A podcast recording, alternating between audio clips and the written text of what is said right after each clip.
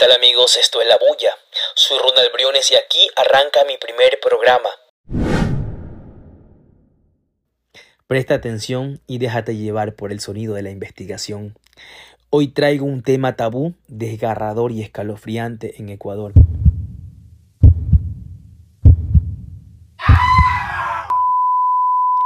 Secuestros, abusos y torturas. Así funcionan las horrorosas clínicas de deshomosexualización en Ecuador. Las familias de personas de la comunidad LGBTIQ contratan centros de rehabilitación que ofrecen prácticas ilegales para deshomosexualizar.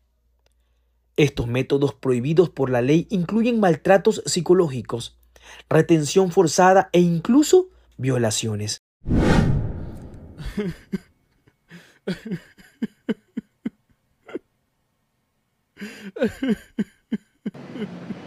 Soy trans, soy un hombre trans, pero siempre supe que yo era un chico.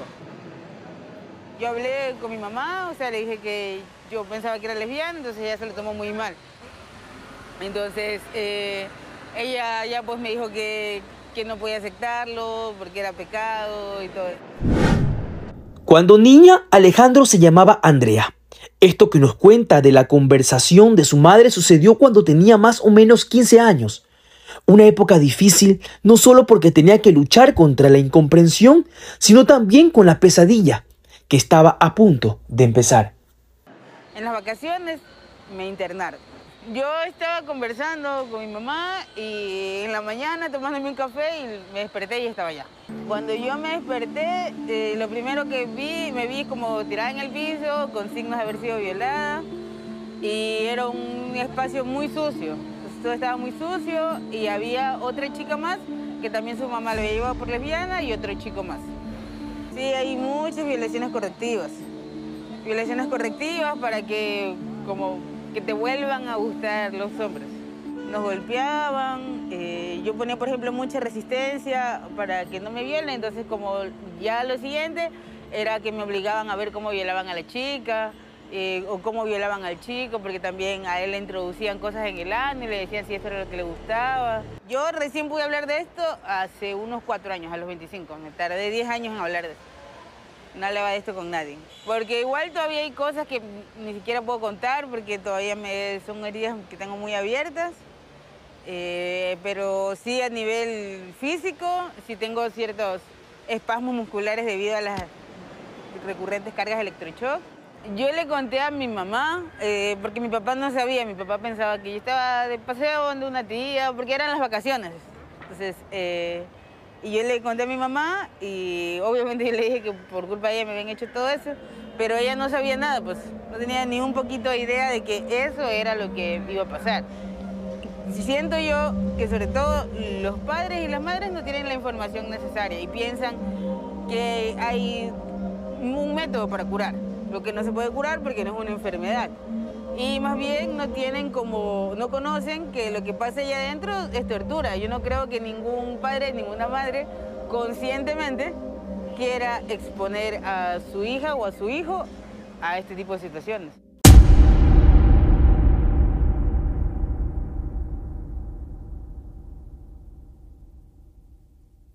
Una prohibición en papel hace 11 años. El Ecuador reconoció por primera vez que en el país funcionan clínicas de deshomosexualización. Esto pese que en el 2009 el Comité de América Latina y el Caribe para la Defensa de los Derechos de la Mujer ya alertó que desde hace al menos una década operaban centros que impartían terapias de conversión que buscaban cambiar la identidad de género de quienes ingresaban a esos lugares. En junio del 2012, la entonces ministra de Salud Carolina Vance expidió un acuerdo para regular a los centros de tratamientos para personas con adicciones.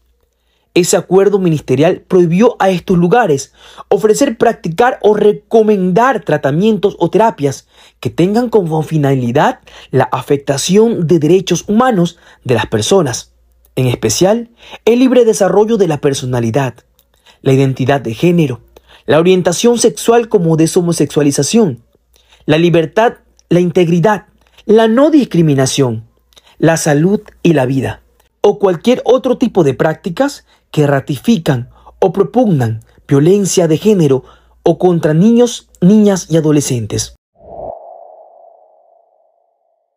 Este instrumento administrativo suscrito por Vance fue el antecedente para que las reformas del Código Penal ecuatoriano del 2014 se incluya que quienes torturen a una persona física o psíquicamente con la intención de modificar la identidad de género u orientación sexual tendrán una pena de entre 10 y 13 años de cárcel.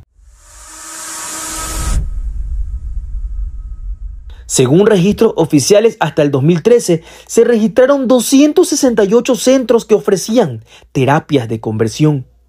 En el 2020, uno de estos lugares que funcionaba clandestinamente fue clausurado.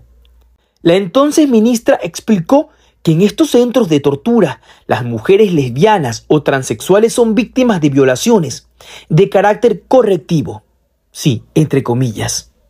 En el 2015, el Consejo de Derechos Humanos y la Organización de las Naciones Unidas ya advirtió sobre las torturas a las que son sometidas las personas en estas clínicas, pues registraron que en Ecuador las mujeres lesbianas eran encadenadas, golpeadas, sometidas a alimentación forzadas o privadas de alimentos, obligadas a desnudarse, recluidas en régimen de aislamiento e incomunicación, inmovilizadas durante días y violadas. A otras personas les suministran fármacos de manera indiscriminada y violenta, con el objetivo de tenerlos lentos, adormecidos y débiles que no puedan identificar alguna vía de escape. A otros los someten a sesiones con psicólogos que tratan de hacerles sentir culpables por tener una identificación distinta a la heterosexual cisgénero. Aunque parezcan que los centros que ofrecen terapias de conversión son sacadas de la Inquisición, su operación clandestina e ilegal es más común de lo que se cree. Muchas víctimas no son identificadas porque las propias familias las encierran en estas clínicas de tortura entonces no hay alerta sobre su desaparición ni tampoco intervención de las autoridades.